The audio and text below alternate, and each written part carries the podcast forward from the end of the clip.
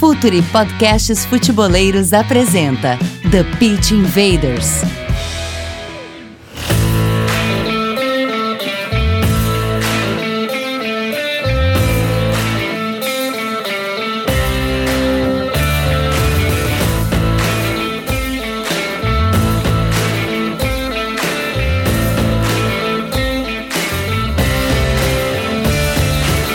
Olá, futeboleiros! Olá, futeboleiras! Futuri apresenta The Pitch Invaders, episódio 158. Estamos no ar para mais uma invasão futeboleira. Assinem o nosso feed no Spotify, iTunes, Google Podcasts e principais agregadores.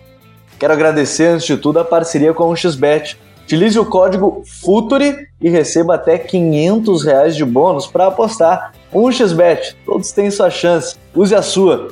Não deixe de acessar a editora Grande Área e ficar por dentro de todas as novidades da literatura futeboleira.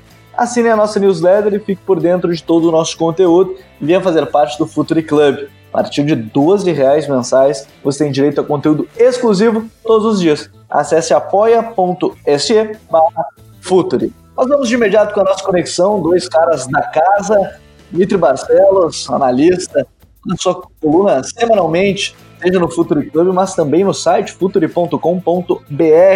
Grande Jimmy, tudo bem? Tudo certo, Gabi? Como é que vamos? Prazer estar aqui de novo com vocês para participar de mais um The Pitch Invaders aí, para trazer uma pauta bem importante e bem em evidência aí, né, para o torcedor, ainda mais nesse final de ano. Ah, o prazer é sempre nosso para falar uma pauta muito boa, né, que são os treinadores estrangeiros. Para isso, a gente tem que falar de um outro cara que tá sempre com a gente, o cara da casa, Lúcio Silveira, jornalista, que tem o site do Lúcio Silveira. Tudo bem, Lúcio? Como é que vai, meu amigo?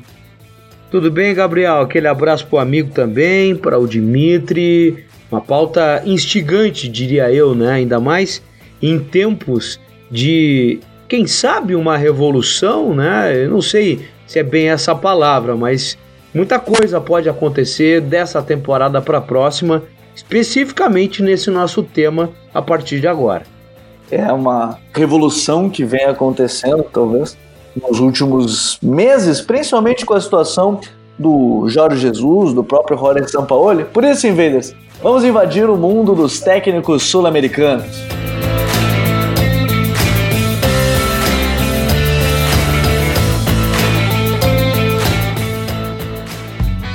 Está no ar o The Pitch Invaders, podcast semanal do projeto Futuri Cultura, análise e informação, com a profundidade que o futeboleiro merece.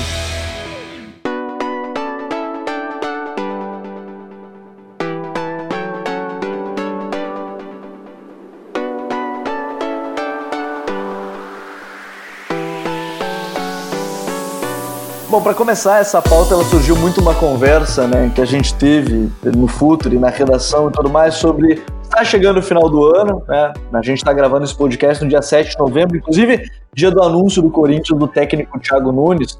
E com a saída do Thiago Nunes da equipe do Atlético Paranaense, alguns nomes já começaram a circular no Furacão, alguns nomes começam a circular em equipes que buscam treinador, é, caso do Atlético Mineiro, que tem o Wagner Mancini, é verdade, mas já se falou em tantos outros nomes, o próprio Internacional se falou muito sobre o Eduardo Cudê, que está é, bem encaminhado, é o que a gente tem informações da Argentina. Então o mercado sul-americano ele vem trazendo nomes à tona é, e por isso a gente vai falar sobre alguns que estão sendo pauta é, nos últimos meses, nas últimas semanas e também, é claro, nos últimos dias, Jimmy. E eu vou começar justamente falando contigo sobre um cara que você escreveu um texto recente sobre sua passagem independente, que foi o Sebastião Becassese, que é um cara que chamou muita atenção no Defensa e Justiça e pode pintar, será, aqui no futebol brasileiro? Seria uma boa para o futebol brasileiro, Jim? Ah, cara, sem dúvidas o BKSS seria bastante interessante no cenário do futebol brasileiro.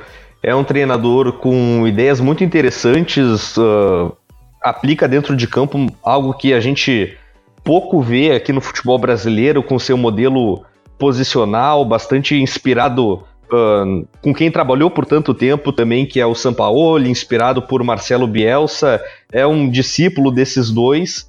E o futebol que ele conseguiu aplicar, colocar em prática no Defensa e Justiça, encantou a todos, né? A gente viu aquela equipe uh, praticamente inexpressiva ali da região metropolitana de Buenos Aires, chegando ao vice-campeonato argentino, perdendo só ali na reta final para o Racing, uh, tendo boa campanha em Copa Sul-Americana.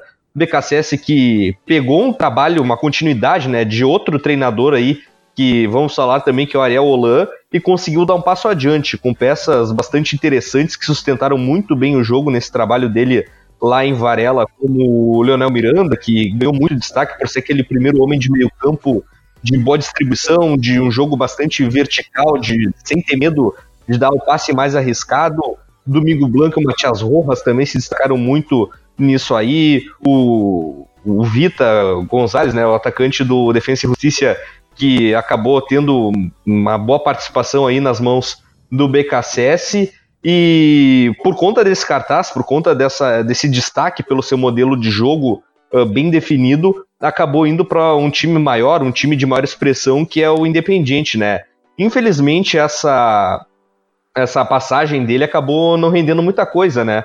Uh, tinha tudo para ser uma das histórias mais interessantes dessa temporada.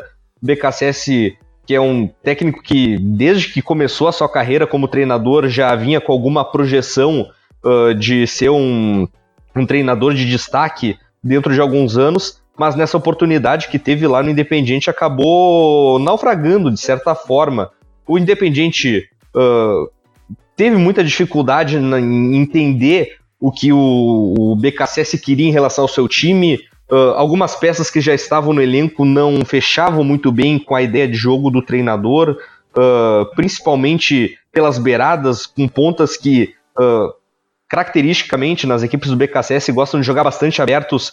Tu tinha no Independiente pontas que gostam muito de buscar área, pontas que gostam muito de jogar em direção ao gol.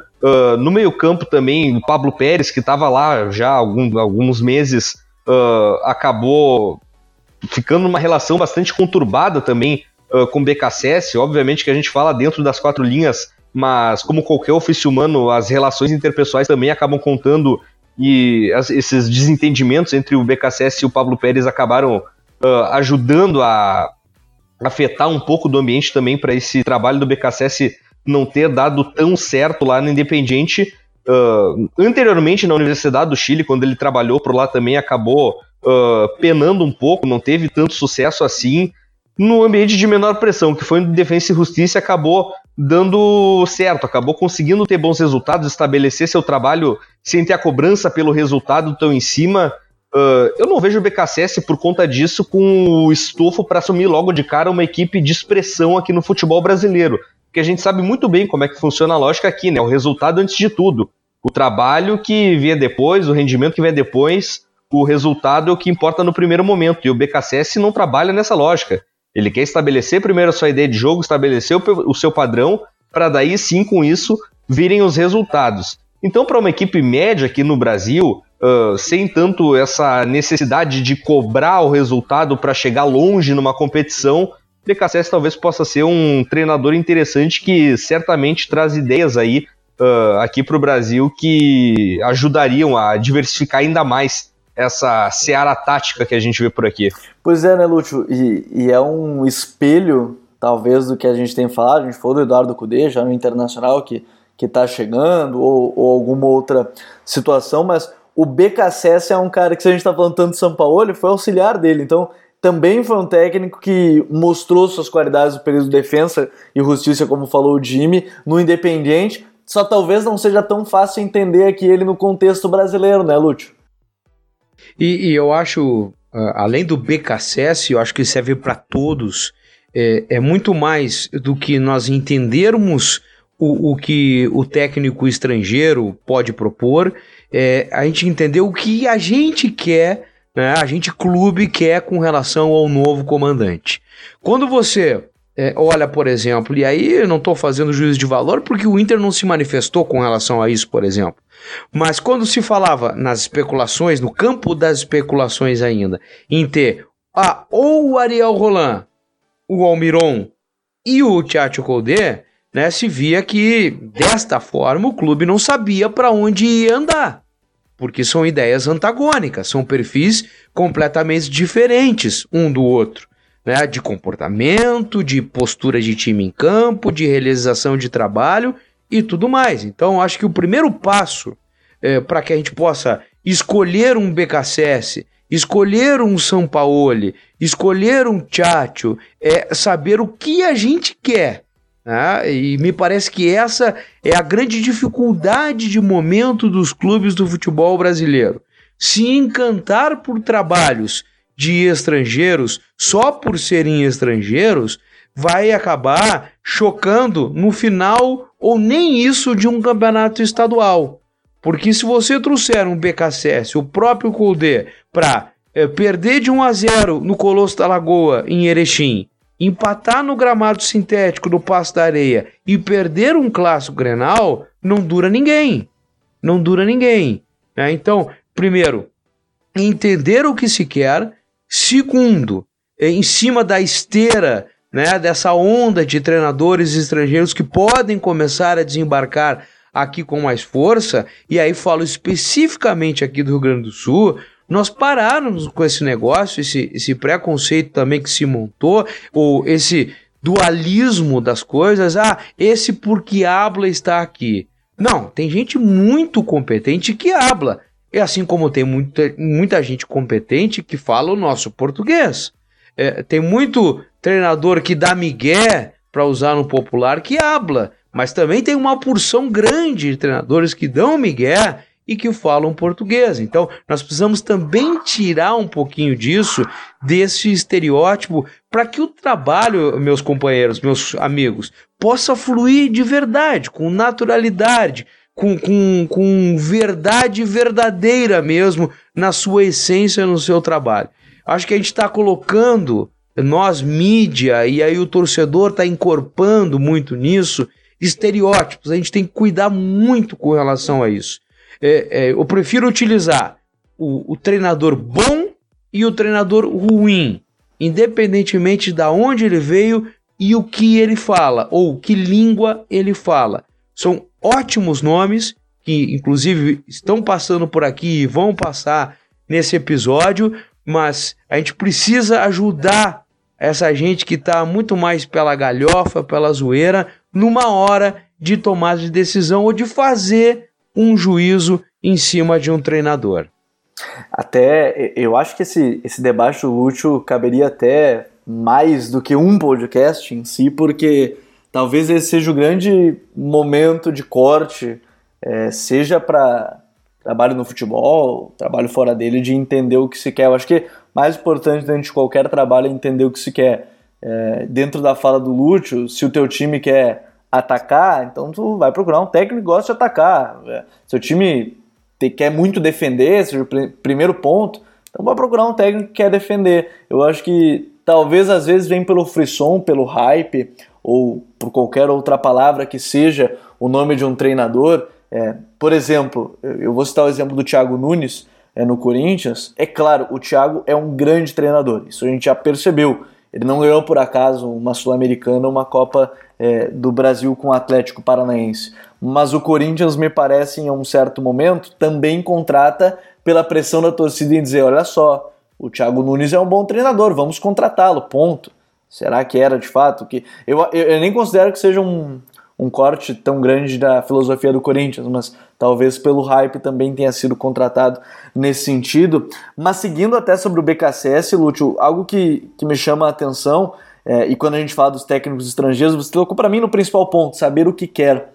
O BKSS é um cara que briga para que o time traga o que ele quer. Ele tem esse estofo, por exemplo, do que você acompanha na Argentina. Ele conseguiu ter esse chegar no Independiente e falar assim, ó, ó eu quero isso para montar esse futebol assim.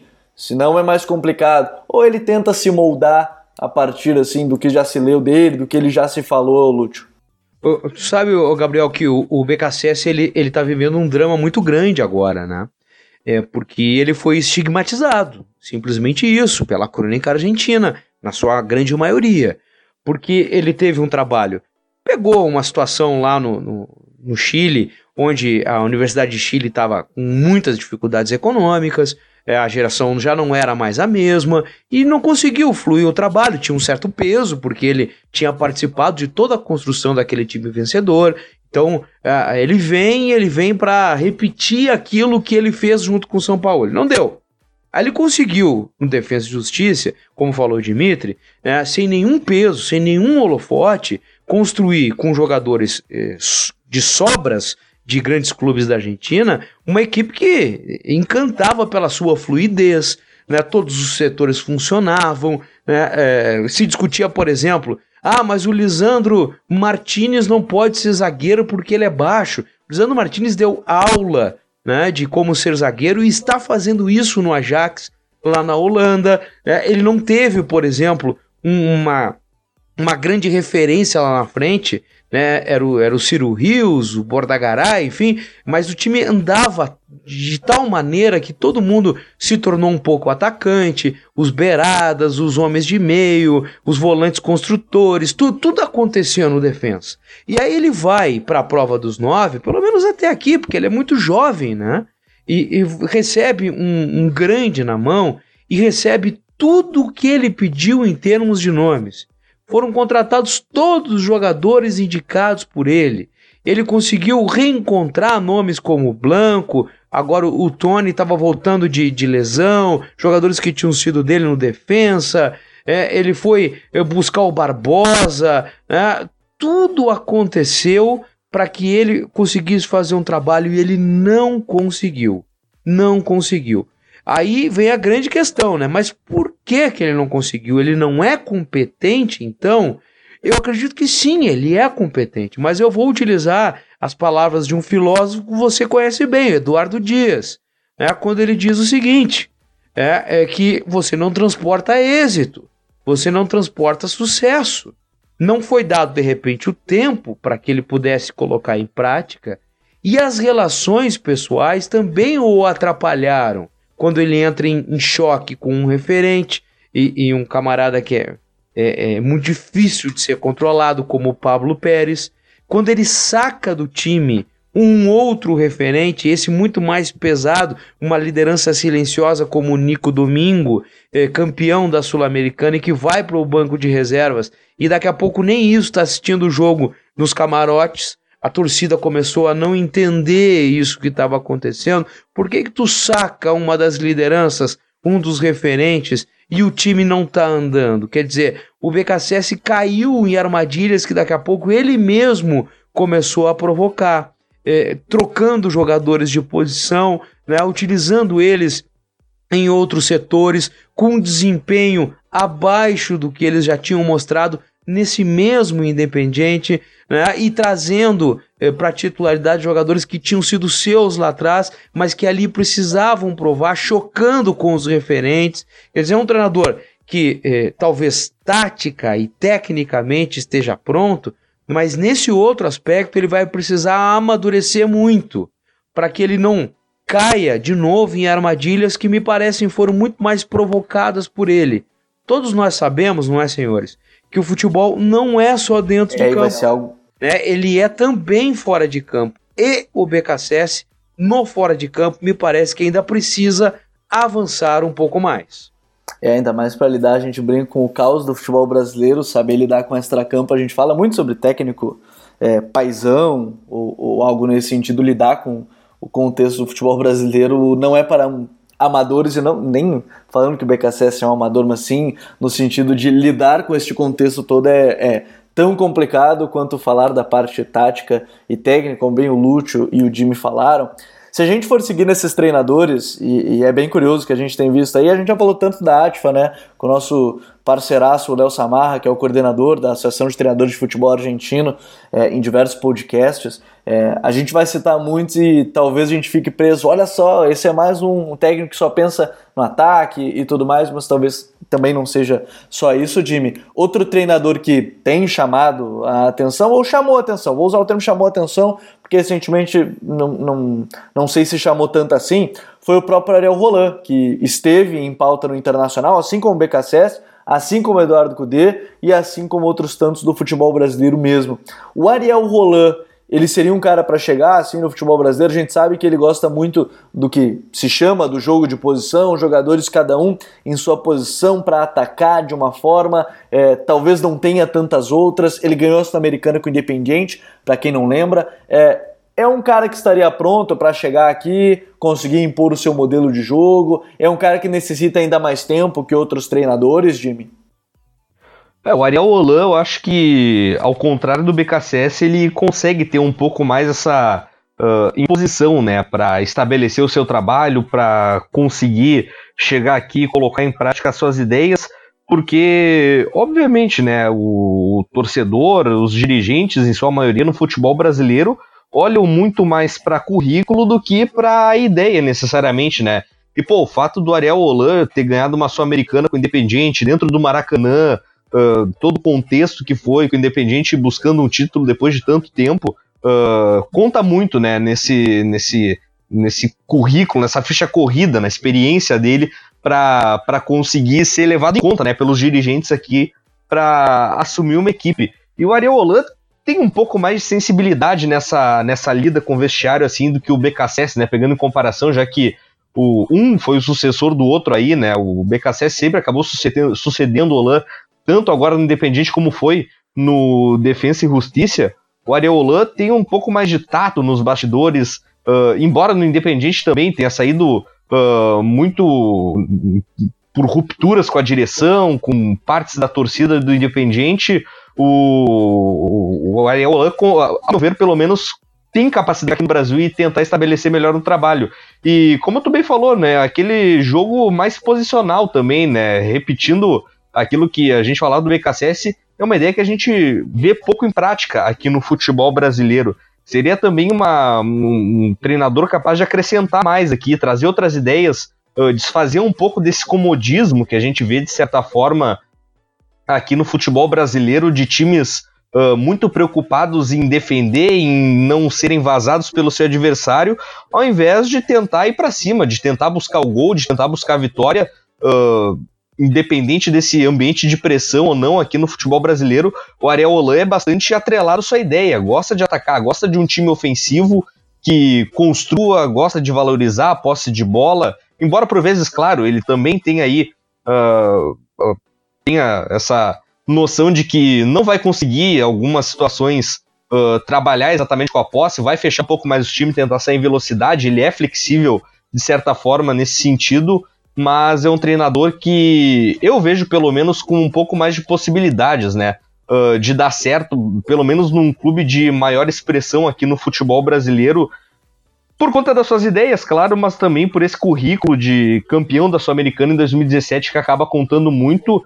É um treinador que, por bem ou mal, também demonstrou na sua passagem independente ter um bom trabalho com jovens, né? O Ezequiel Barco ali acabou aparecendo na sua mão, teve um bom rendimento e o uso da base aqui no futebol brasileiro uh, acaba entrando cada vez mais em evidência diante desse panorama de poderio econômico de Palmeiras, de Flamengo, onde vai chegar um ponto em que vai ser muito difícil competir economicamente. Já é muito difícil competir economicamente com esses dois. E a saída para muitos desses clubes que não têm a vitrine de um Flamengo, de um Palmeiras, de um Corinthians, vai ser recorrer à categoria de base, aos jovens jogadores, tentar fazer caixa com quem surge dentro de casa. E o Areolan consegue, de certa forma, aí, pelo que mostrou no Independiente, trabalhar dessa forma e pode ser também aí uma saída uh, para esses clubes uh, trabalharem um pouco melhor com os jovens vindo das canteiras. É, o, o Ariel Roland, ele, ele acaba sofrendo, né, Lúcio? A gente fala tanto de estigmatizar é, fulano ou ciclano, ele sofre muito preconceito com algumas pessoas quando falam: ah, mas como é que vai ser um treinador vindo do hockey de grama? Como é que pode dar certo? Mas é um treinador muito qualificado. A gente viu isso dentro desse contexto, como bem o Jimmy disse, é, de fazer um, um independente competitivo, usar categorias de base. É um treinador, olha, bastante interessante para qualquer tipo de contexto, né? É, ele já tem mais lastro, mais estofo mais costas largas do que o BKSS, não, não há dúvida. E isso, como uma porta de entrada, como uma porta para chegar em um grande clube, tem um peso, né? E ajuda, de certa forma. Claro que não se sustenta só por isso, você vai precisar mostrar trabalho, e ele também tem trabalho, claro que sim, né? Por essa conquista e por tudo que ele acabou fazendo no Independente. Ele também é, é, acabou vencendo algumas quedas de braço lá no Independente como por exemplo a saída do Giliotti, a saída do, do Nery Domingues, a saída do Leandro Fernandes, foram caras que se chocaram com ele no vestiário e ele acabou vencendo essa queda de braço. Né? Ele foi é, mantido no cargo, os caras foram embora, eram campeões, deixaram o clube, saíram cuspindo marimbondo contra o Ariel Roland por algumas ideias, é, coisas internas lá dentro, mas ele ficou. E ele só acabou saindo é, porque realmente o trabalho venceu e ele não foi capaz de formar um novo ciclo. Como, por exemplo, e aí uma diferença brutal, né, o Galhardo faz há cinco anos no River que, que não, pelo menos nunca transpareceu problemas internos, e, e o que transpareceu foi a grande capacidade de se reciclar e reciclar o seu elenco. Quando ele, o, o Roland precisou fazer isso no Independiente, ele não conseguiu. E aí as coisas foram por um caminho sem volta. Mas o primeiro momento dele, de construção de um time, de, de, de formação de uma ideia, de consciência de, um, de uma ideia de futebol, funcionou muito bem né, com, com a chegada dos uruguaios, do Campanha, do, do Gato Silva, é, com a vinda do, do Messa, do Barco da base, é, com o renascimento do, do, do Benítez, que ficava naquele sobe e desce de conceito, né, por ser um jogador da base, não se firmava nunca, era uh, o PIB da canteira que não, não virava, jogava um jogo bem, sumia 10, ele firmou, se ajudou muito, ele foi lá na China buscar o Giliotti, é a dedo, pedido dele. Quer dizer, a coisa realmente aconteceu nas mãos do Ariel Roland. Né? É um treinador que acredito que tem, como eu disse no começo, a condição de chegar num Inter, num Galo, né? onde a cobrança é muito pesada, é maior do que no Atlético Paranaense, e firmar o pé. Não dizer, para aí, agora é minha vez, dá aqui a chave, eu vou é, fazer o meu trabalho, vocês esperem, porque os frutos virão ali na frente, coisa que o BKSS ainda não consegue.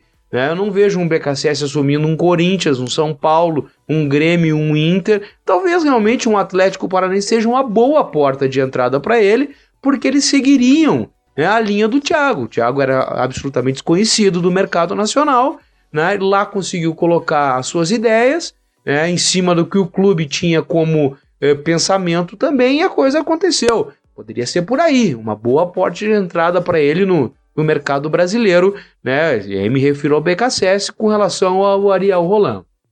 É, são, são treinadores, e, e, é bem curioso, como o Jimmy disse, né? É, Defesa e Justiça, depois Independiente, e um sendo sucessor do outro é, atualmente e, e tudo mais mas é, se a gente não for falar de outros treinadores, a gente vai ficar. A gente pode fazer um podcast sobre cada treinador, isso é, seria bem possível, porque todos têm suas ideias, todos têm seus contextos e, e, diversas histórias. Mas eu quero ir adiante num cara que, a mim, me chamou a atenção é, por toda a sua trajetória como jogador, não me parecia, naquele momento, talvez porque eu não acompanhasse tão a fundo o futebol é, da forma como eu vejo hoje pelo menos, é, não, não acreditava que pudesse ser treinador, assim, ou que fosse seguir alguma outra área, que é o Gabriel Reis, né, que está na equipe do Vélez, e pelo que a gente lê, o, o Heinz é um daqueles malucos, estilo Marcelo Bielsa, de ficar 10, 12 horas dentro do, do clube, é, de, de trabalhar muito. Esse é um cara que me chamou a atenção, por exemplo, Lúcio. O, o Heinz tem um trabalho para lá de interessante no, no Vélez, né? E para você ver, é, tu tá provocando os temas aqui e a gente está trocando do 8 para 80. Se a gente está falando há pouco do, do Ariel Roland, seu perfil mais baixo, a sua fala mais mansa, é, um jeito de tratar a coisa né, como um todo, a gente muda para o 80. O, o Heinz é nitroglicerina pura, é um camarada que tem é, regras, é, perfil, e que ele não abandona em nada. Ele traz para fora de campo um pouco do que ele foi como atleta, um cara muito duro no seu trato e, e ele está seguindo isso agora como treinador. Ele começou no Godoy Cruz, foi a sua primeira oportunidade, não saiu-se bem, com poucos recursos, né, num, num, outro contexto, longe dos holofotes, um bom lugar para se trabalhar, diga-se de passagem, né, porque o Godoy Cruz é, é, ele está é, para a Argentina como, sei lá, o Atlético Paranaense esteve recentemente antes das conquistas para o Brasil, né? É um clube fora dos holofotes, né? Que tem a sua, a sua questão mais regional. Hoje o Atlético subiu alguns degraus, Godoy Cruz não, né? Mas é, dava para a gente fazer um comparativo, se a gente fosse pegar um pouquinho lá atrás, mesmo com o título de campeão brasileiro que o Atlético tem lá atrás também, né? Com todo o respeito e guardando as proporções. O que eu quero dizer é que o Godoy Cruz não está nos holofotes de Buenos Aires, assim como o Atlético não está nos holofotes de São Paulo, Rio e Porto Alegre. E, o Heinz depois foi para o Argentino Júnior e aí foi mudar o perfil do seu trabalho, foi trabalhar com jovens numa condição de segunda divisão, né, onde ele, ele precisava reconstruir o clube e ele saiu-se muito bem, muito bem. Ele ajudou a formar os irmãos McAllister, ajudou a for formar o, o Vera, né, jogadores que estão aí em seleções de base, já ganhando mercados maiores. E quando ele conseguiu o objetivo que era subir, ele, ele não quis renovar o seu contrato lá. Foi proposto a ele uma permanência no Argentinos Júnior e disse: Não, eu vim aqui para uma missão e eu cumpri essa missão. Muito obrigado, tchau. Logo em seguida, saiu pela porta da frente, sem nenhuma briga nem nada. Até porque o perfil dele é esse. E aí surge uma oportunidade dele no Vélez, num clube já maior, né, um clube que já foi campeão da América, campeão do mundo, né, um clube que já é mais considerado, que já tem mais pressão, mais mídia, mas que estava esfacelado. Politicamente, economicamente, o Vélez é uma eterna bagunça, essa que é a grande verdade. E ele chegou, meus amigos, e todo mundo imaginou, hum, não vai dar. Se o Heinz quiser ser o Heinz aqui, ele vai ser liquidado. E aí o Heinz vem e proíbe PlayStation na concentração, proíbe celular na hora das refeições, é, começa a, a, dar pancada na, na, crônica partidária que, que ficou achando que ele ia chegar e, e queria adular os caras, queria alisar os caras. Ele botou as regras dele. Ele foi lá e trouxe os meninos da base, como ele fez no Argentino Júnior, Disse, não, para aí, me serve, Almada, é, é, pô, uma série de jogadores, que ele, o Cufré, o Gianetti, que até já estavam circulando naquele universo, mas estavam naquelas, eh, naquela dúvida, né? Será que serve? Será que e, e, o Heinz vai conseguir fazer os guris jogar? Ele conseguiu. O velho está. Não é nenhum luxo, a gente não está falando de nenhum Real Madrid, mas dentro do, dos parâmetros estabelecidos por Vélez, a coisa está funcionando na linha do sargentão Gabriel Reis. O homem não alivia para ninguém, não, não, não sorri para ninguém, é um outro perfil e que está tendo sucesso sim nessa caminhada dele no Vélez. Se não sorria como jogador, não vai ser como técnico que ele ia sorrir para alguém, o, o Heinz, lateral esquerdo, zagueiro, enfim, tiver no Manchester United. É, não vai dar aquele sorrisinho para ninguém. E esse cara doidão, maluco, que a gente brinca de ficar tanto tempo no CT, né, Jimmy? E, e, também é um cara que gosta muito do futebol, talvez ofensivo, não sei se pode usar esse termo, se, se é bem, se encaixa nesse termo. É, e um cara que revelou um, boas joias. O Lúcio estava falando sobre esse trabalho todo e ele revelou boas joias, né? O, o mais recente indo para o espanhol é o. Eu ia falar o Matias Pereira, não tenho certeza Vargas, se acertar o nome, Vargas. mas enfim, é, Matias Vargas. Então, assim, é, ele formou também jogadores no Vélez que rendeu financeiramente para o clube. É, exatamente. O, o Enzo, antes de tudo, é um maníaco, né? Um obstinado completo. Ele leva aquele. Exatamente como vocês falaram, o perfil dele dentro de campo, aquele zagueiro lateral maluco que era para a beira do campo, né? E muito desconta também para colaborar na hora de vender a sua ideia para os jogadores, né? É aquele cara que tem aquele perfil apaixonado, aquele perfil uh, de muito fogo, assim, que acaba transcendendo para os jogadores e acaba contagiando, obviamente, né? O ambiente do vestiário, o ambiente do clube. Uh, o Enzi ganhou destaque realmente, né? Com o Argentino Júnior naquela campanha de Série B, onde muita gente começou a abrir os olhos de que uh, dinheiro não é exatamente necessário para tu fazer o teu clube conseguir jogar bem. Porque num cenário de segunda divisão argentina, a equipe do bicho acabou se destacando muito pela sua forma muito dinâmica de jogar, um time de muita movimentação, valorização da posse de bola, naqueles gramados horrorosos que a gente via da segunda divisão contra equipes que estavam muito mais preocupadas em se retrancar, defender, fazer aquele jogo argentino bem estereotipado e o Argentino Júnior conseguiu florescer justamente nesse cenário uh, completamente improvável e completamente adverso para ter esse futebol de mais toque de bola. Tanto é que uh, eu lembro que a época, quando o Argentino Júnior estava nessa campanha de Série B e estava ali em vias do acesso, muitos meios de comunicação argentinos chamavam argentinos júniores de Globetrotters de La Paternal, para ter uma ideia, né? Pra, do trabalho que fez o Enzi do que representou isso dentro do, do futebol argentino. E ele sai de um contexto de segunda divisão do Argentino Júnior para tentar reerguer o velho Sarsfield, né? Que estava uh, flertando ali com rebaixamento nos promédios, estava numa situação de muito perigo no campeonato argentino e agora nessas últimas temporadas conseguiu dar uma guinada para reverter um pouco essa situação de risco e até indo para Libertadores agora, né? E muito disso se coloca na conta do Enzi, uh, como fez lá no Argentino Júnior também, uh, usando a categoria de base no time do Vélez. Uh, dá para se destacar tranquilamente o Lucas Robertoni, que é o dono do meio-campo, junto com o Nicolas Domingues, esse já vendido ao futebol italiano. São dois jogadores que centralizam muito bem, absorveram muito bem essa ideia de jogo do Enzi, são as duas principais chaves aí para o que a gente consegue ver o Vélez uh, executando dentro de campo, mas não só eles, né? A gente lembra de cara também do Thiago Almada, um jogador jovem, muito jovem, tem ali 17, 18 anos, e aparece com muita regularidade no time titular do Vélez, tendo boas atuações, já tem multa milionária em contrato, já é visado pelo mercado europeu.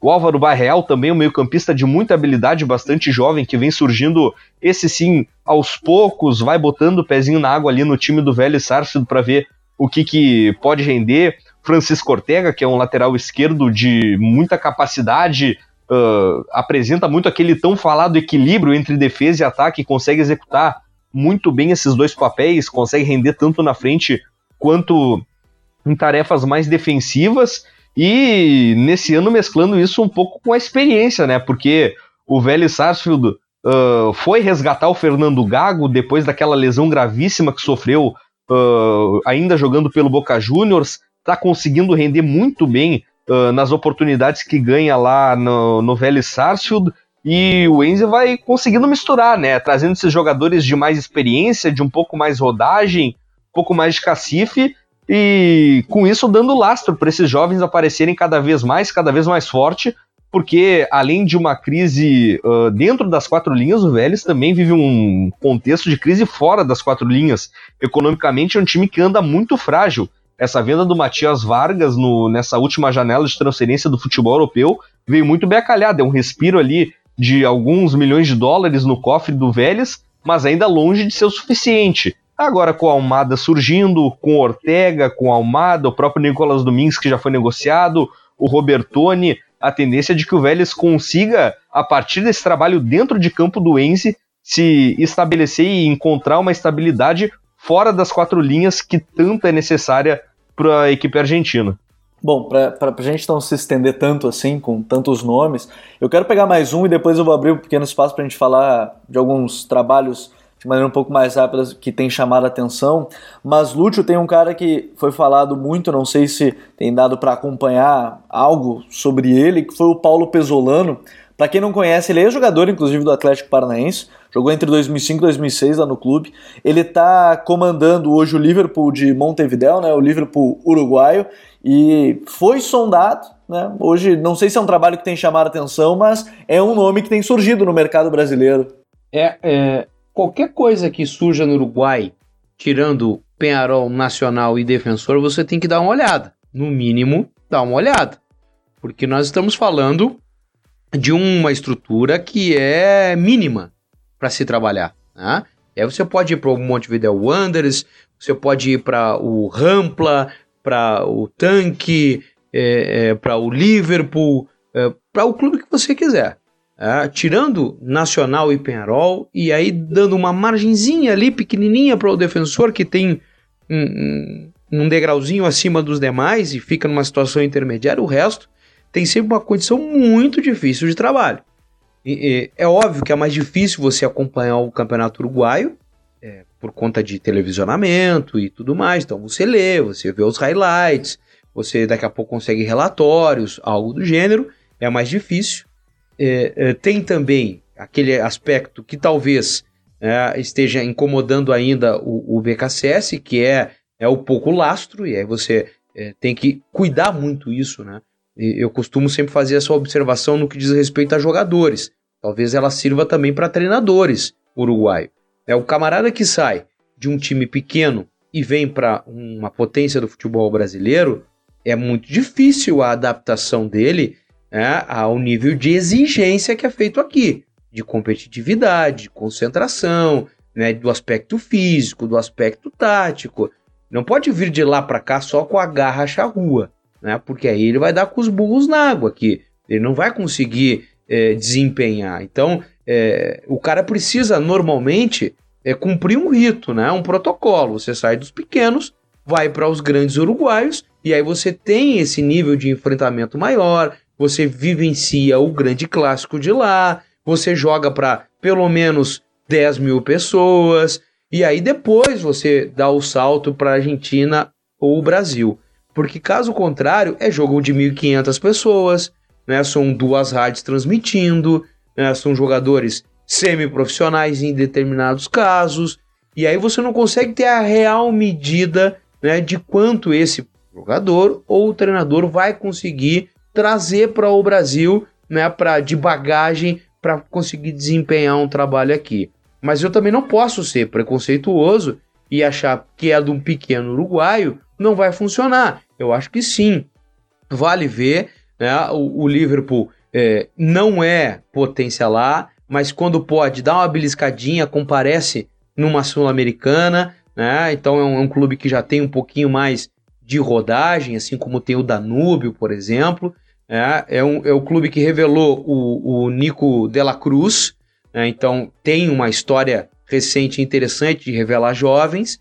É, e é bom a gente olhar, é bom a gente abrir o espectro, né? não ficar só em cima é, dos mesmos nomes, mesmo que estrangeiros, porque também chegou uma, uma época agora recente que era o era Bausa, o era Osório né, e o era Aguirre, ficava em cima dos três. Opa, já, vai, já vamos abrir para o Tchatcho aí. Né? Já vai chegar um, uma cara nova, um nome novo. São Paulo foi um nome novo. Então, quem sabe o Pesolano pode ser né, uma dessas novidades. Te confesso que, que gostaria de ver mais, viu, Gabriel e Dimitri, assim, não só em cima daquilo que a gente tem de, de, de, de reportagens lá, ver o dia a dia, acompanhar um pouco mais mesmo, né, em ritmo de pressão, como ele encara um Penharol lá no estádio do Penharol, como ele enfrenta o, o Nacional dentro de casa, porque isso são termômetros, são medidas interessantes para a gente ver se o cara, pô, daqui a pouco ele pode chegar no Brasil e chegar para encarar o, o, sei lá, vamos, vamos pegar aqui, é, trabalhar no Curitiba, trabalhar no Atlético, trabalhar no Bahia e encarar um São Paulo no Morumbi, um Flamengo no Maracanã, um Grêmio e um Inter em Porto Alegre, eu acho que são parâmetros que a gente deve sim dar uma cuidada, dar uma observada aí. Algum chamou alguma atenção esse time do Liverpool do Uruguai, Jimmy, que, que possa destacar para o torcedor do Atlético Paranaense, já que é um dos nomes que se fala nesse mercado? É, o time do Liverpool, pelo que eu pude ver atuando, é, é um time que, uh, se a gente falou de treinadores mais uh, dentro das quatro linhas, perfil Guardiola, o Pesolano, por outro lado, é um pouco mais Klopp, aquele treinador que opta por uma pressão muito alta, um time com o pé embaixo o tempo todo, de muita intensidade na marcação, coisa que é meio padrão assim no futebol uruguaio e é muito cedo para falar do Pesolano como uma realidade para futebol brasileiro neste momento. Eu acho que é um treinador para ficar de olho, quem sabe daqui para alguns anos, mas sem dúvidas as ideias que ele coloca em prática lá no Liverpool são muito interessantes. É um time que também trabalha muito uh, com jogadores de base, obviamente, porque para um time do futebol uruguai conseguir encontrar alguma uh, sustentabilidade financeira tem que acabar revelando jogadores jovens para vender, para conseguir manter as portas abertas, manter suas contas em dia. Essa é a saída encontrada lá no Uruguai. E nessa lógica, o Liverpool está muito bem servido de talentos criados em casa e que acabam sendo a base justamente desse time do Pesolano. O Ramires, que é um jogador, um atacante muito jovem, tem um oportunismo uh, tremendo na entrada da área, na grande área, é um jogador muito definidor. Tu tem o Federico Martinez, que se destaca muito, é um meio-campista, meio atacante, que tem um chute de longa distância muito, muito potente, uh, consegue ameaçar de várias distâncias uh, as equipes adversárias. Uh, o Nicolas Acevedo também é um jogador que merece bastante atenção, meia que tem um potencial legal de organização, dá uma saída de bola bastante legal ao time do Liverpool e o Pesolano vem nessa caminhada de uh, passos de bebê, podemos dizer assim, né? Porque ele pegou o Torque, né, no seu primeiro trabalho da carreira, o braço do grupo do Manchester City no futebol sul-americano lá no Uruguai, levou o Torque à primeira divisão e depois que conseguiu acesso deixou o clube. E aí agora no Liverpool vai dando um passo adiante dentro do cenário uruguaio, né? É um time obviamente um pouco mais expressivo que o Torque, mas bem abaixo de Penharol, bem abaixo de Nacional, e mesmo assim vai conseguindo encontrar o destaque da maneira como pode, conseguindo uh, colocar em prática um futebol de muita qualidade, um time de muita dinâmica né, dentro de campo, que é bastante interessante de observar e que vale ficar de olho, acho que para os próximos anos aí para o futebol brasileiro. É um técnico jovem, né? Tem só 36 anos, tem uma caminhada ainda muito longa pela frente, mas mesmo um jovem, então no começo da sua carreira já consegue encontrar o seu lugar ao sol ali no cenário uruguaio. Bom, Sebastião Becassese, Paulo Pesolano, Ariel Roland e Gabriel Heinz são nomes que a gente vai ouvir bastante, talvez, ainda aqui no futebol brasileiro. Tomara, são técnicos aí, cada um na sua ideia, cada um na sua qualidade. Mas agora, dentro desse TPI 158, vamos para as nossas dicas futeboleiras. The Pitch Invaders apresenta Dicas Futeboleiras.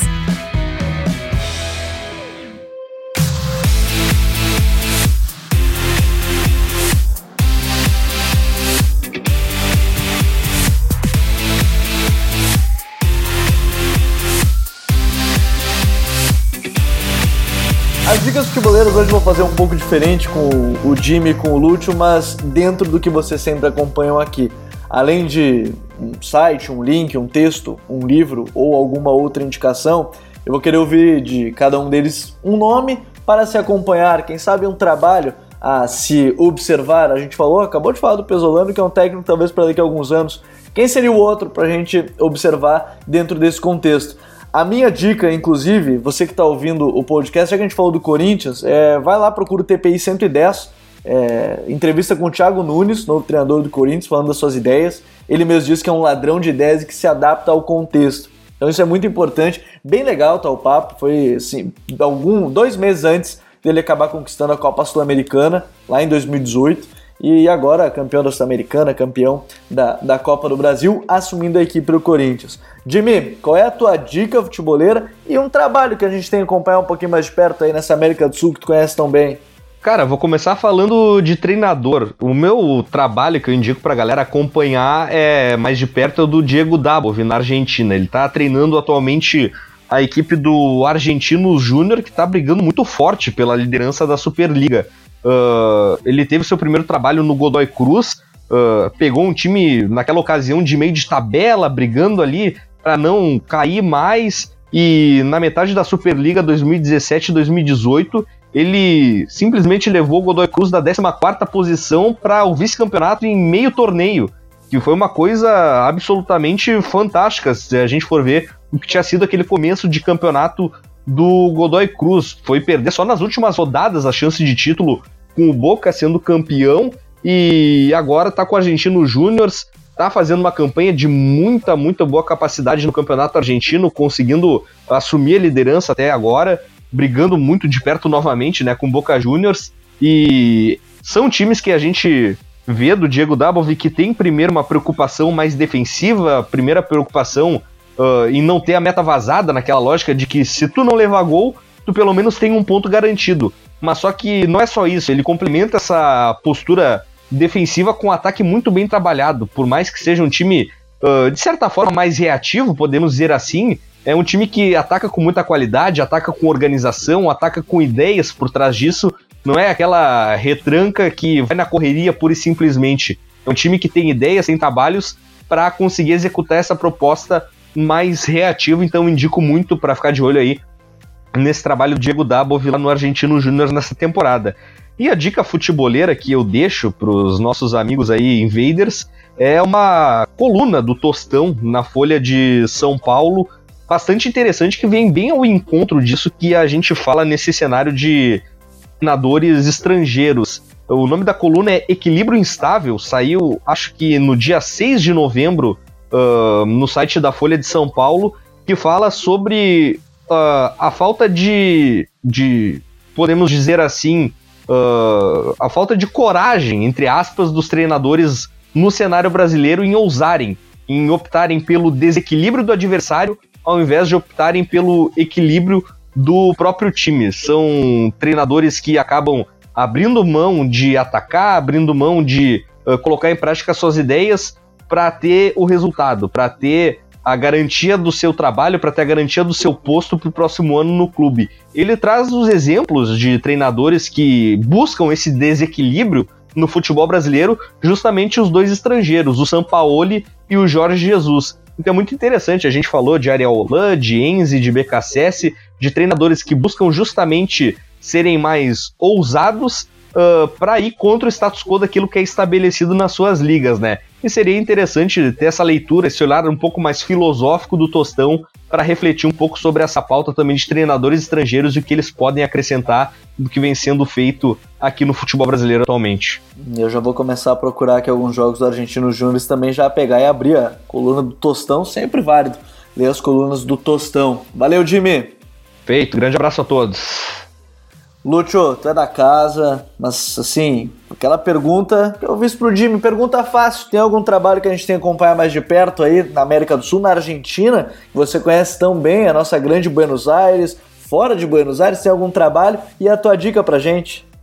Eu vou acrescentar mais dois nomes ainda da Liga Argentina, é, que é o trabalho do Zubeldia lá no Lanús, que também está brigando na ponta, um técnico jovem que tem experiência já de Europa, trabalhou na Espanha, Aí chegou para trabalhar com uma mescla de, de, de, veteranos, como o Sandy, como o Lautia, e, e, jovens como o Della Vega, o Bernabé, que ele está revelando agora, que ele está mostrando agora para a grande mídia. É um clube que é sempre muito ajustado economicamente, o Lanús, nessas últimas gestões, mas que teve que vender jogadores, teve que dar uma reorganizada na casa para não ter o desequilíbrio econômico, né? Começar a gastar demais, demais, demais e daqui a pouco se afundar em dívidas. Ele não, não deixou isso acontecer, né? ele conseguiu vender nomes, conseguiu é, é, se livrar de salários altos, é, foi buscar na canteira é, jogadores para que o sucesso continuasse. E o Lanús está, de certa forma, até surpreendendo, viu? Porque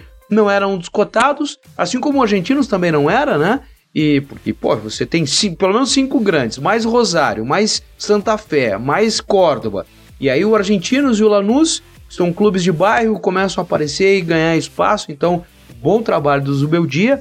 E além do Zubeldia eu coloco o Lavagem, e aí eu já faço o link com a minha dica futeboleira, que é a final da Copa Sul-Americana no próximo final de semana. A gente está gravando hum, ainda antes da final da Sula, né, envolvendo o Colón e o Independiente Del Vale. Então vai ser pelo Dazon aqui para o Brasil eu tive o prazer de, de fazer alguns jogos nessa Sul-Americana, no primeiro ano do Dazon aqui no Brasil. E jogos do Colón eu fiz, não, fiz, não cheguei a fazer jogos do Independente Del Vale, mas assisti alguns, porque é um trabalho referência de formação aqui no nosso continente. Vai ser um duelo muito interessante, de, de escolas distintas, de projetos distintos, enquanto o Independente aposta nos meninos. O Colón foi lá buscar o, o Pulguita Rodrigues, por exemplo, para ser né, o seu grande capitão, um time de 115 anos que nunca ganhou um título. Então a gente vai ter 35 mil torcedores do, do, do, do Colón no estádio lá do Cerro Porteño no Paraguai. Vai ser uma linda festa. Santa Fé está paralisada esperando esse jogo, apesar da torcida do União, evidente, tá secando demais, mas a torcida do Colón, que é a maior, né, tá realmente em festa e o trabalho do Lavagem é muito interessante. Ele conseguiu sobreviver aos percalços de estar mal na Superliga. O que manteve ele foi a Copa Sul-Americana e hoje ele é inclusive um dos cotados para substituir o Tchatcho Koudé na iminente saída dele no final dessa temporada. Então tá aí um trabalho mesclando com uma dica que vem já no próximo final de semana. Lúcio, sabe que tu sempre é da casa, a gente vai acompanhar a Sul-Americana com o Dazon, enfim, tá da casa, Lúcio. Valeu! Satisfação gigante, espero voltar em outros momentos. Espero voltar com a Sul-Americana do ano que vem também, que vai ganhando espaço no nosso futebol brasileiro. Uma honra. A honra é sempre nossa. E nunca esqueçam, Futuri podcast futeboleiros no Spotify, iTunes, Google Podcast e nos principais agregadores. Quero agradecer mais uma vez a parceria com o XBet. Não deixe de utilizar o código FUTURI e receba até 500 reais de bônus para apostar. Um XBet, todos têm a sua chance. Use a sua! Não deixe a Sara Editora Grande Área ficar por dentro de todas as novidades da literatura futeboleira e venha fazer parte do Futuri Club. A partir de 12 reais você tem direito a conteúdo exclusivo todos os dias. E acesse futuri.com.br. Nosso novo site está remodelado, está com tudo por lá. Você pode acompanhar as matérias, os podcasts, as lives, tudo direto no futuri.com.br. Futeboleiros, futeboleiras, nós somos o Futuri e temos um convite para vocês. Pense o jogo, um abraço e até a próxima invasão. The Invaders!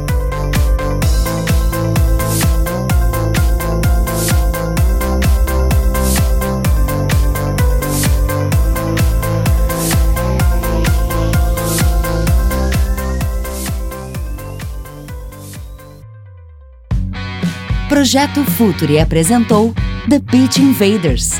Acesse www.futuri.com.br. Pense o jogo.